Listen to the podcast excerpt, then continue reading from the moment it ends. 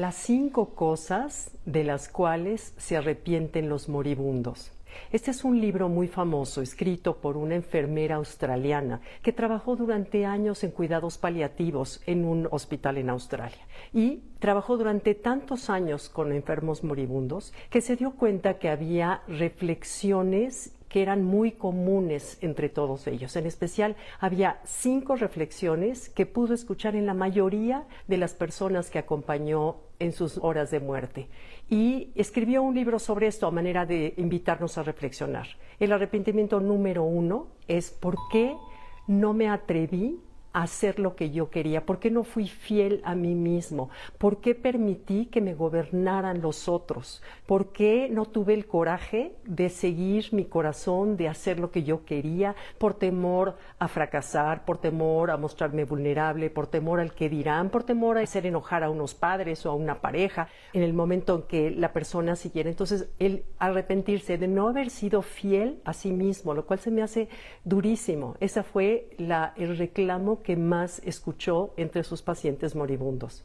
El número dos fue el por qué trabajé tanto. Se arrepentían de haberle dedicado tantas horas al trabajo pensando que eso era lo que les iba a dar una remuneración económica material que los permitiría en un momento dado ser felices y se dieron cuenta que de lo único que consiguieron al era haber trabajado y trabajado y trabajado horas y horas y horas fue rupturas con las parejas, separación de los hijos, que no disfrutaron a sus hijos en la juventud y que ahora se arrepentían de verse solos moribundos solos, que cómo les hubiera gustado que los acompañara una pareja o unos hijos, lo cual se me hace durísimo y muy triste, pero que sirve para reflexionar. El arrepentimiento número tres es no haber tenido el coraje de mostrar sus sentimientos. Dice que muchos de ellos decían es que mis hijos en realidad nunca me conocieron, nunca me atreví a decir estoy triste, me siento inseguro, estoy frustrado, que porque siempre tenían cara de que aquí no pasa nada, pero que ese no haber vivido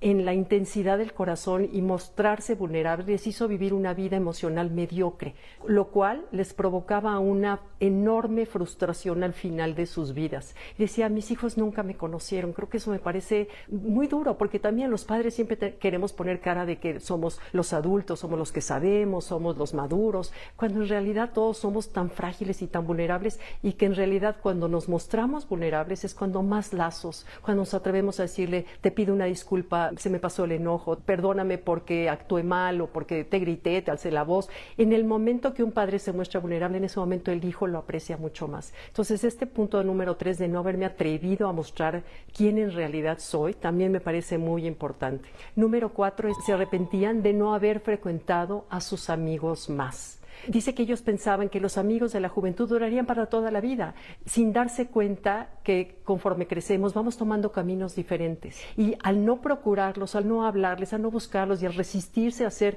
amigos nuevos por trabajo, por ideología, por etcétera, hacía que estuvieran solos. Y como decía, ella cuenta que uno de sus moribundos decía, es que la soledad te mata, la soledad te mata. Los amigos no nos damos cuenta con la edad lo importantes que son. Invertir tiempo con los amigos es realmente lo que nutre la energía que te llena. Hoy en la mañana estuve con amigas y en verdad te das cuenta cómo eso es lo que extrañamos en pandemia, esa energía que nos intercambiamos simplemente por estar juntos y hablar de tonterías. No importa, es tan nutritivo la energía que las amigas y los amigos nos pueden dar, que de veras cada vez se comprueba que es tan importante como la alimentación y el ejercicio. Finalmente el amor y las relaciones es lo único que importa qué tanto amé, qué tanto me amaron, qué tanto me llevé bien con el mundo, con mi familia, lo que hace morir en paz, siento. Y por último, el último arrepentimiento, el arrepentimiento número quinto, lo que escribe esta enfermera, que por cierto se llama Bronnie Ware, ella decía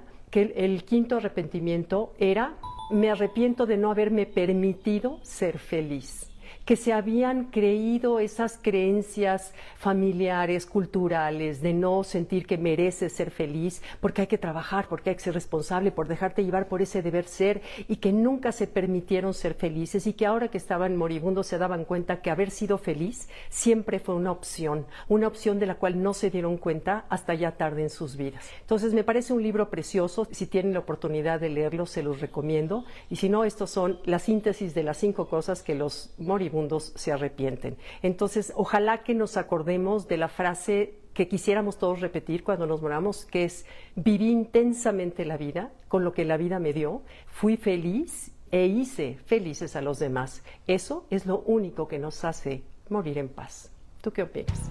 Gracias, los leo. Bye.